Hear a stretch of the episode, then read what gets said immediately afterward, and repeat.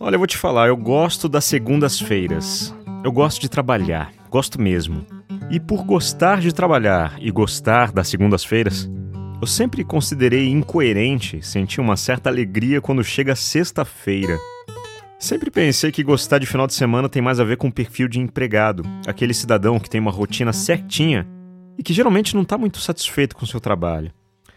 Sei lá, sempre me pareceu errado ser um profissional autônomo e gostar das sextas-feiras. Mas quer saber? Decidi parar de reprimir a alegria da sexta-feira. Finais de semana são perfeitos para derivar o foco, travar contato com outros universos, aprender coisas novas, curtir a família, brincar com crianças, maratonar séries, namorar, saltar de paraquedas, ir à praia, testar uma receita nova de sobremesa, ler um livro de ficção levar o cachorro num restaurante pet friendly.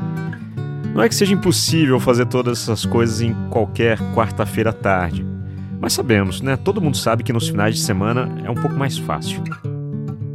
Foi então que me peguei pensando: mas se os finais de semana geralmente são tão bons para descansar, por que será que também comemoro quando chega segunda-feira? Já reparou na palavra descansar?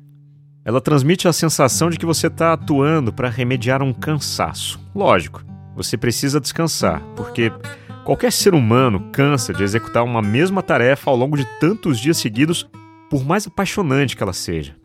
Admita, você pode gostar de viajar, mas você também não adora quando volta para casa, toma banho no seu chuveiro e dorme na sua cama?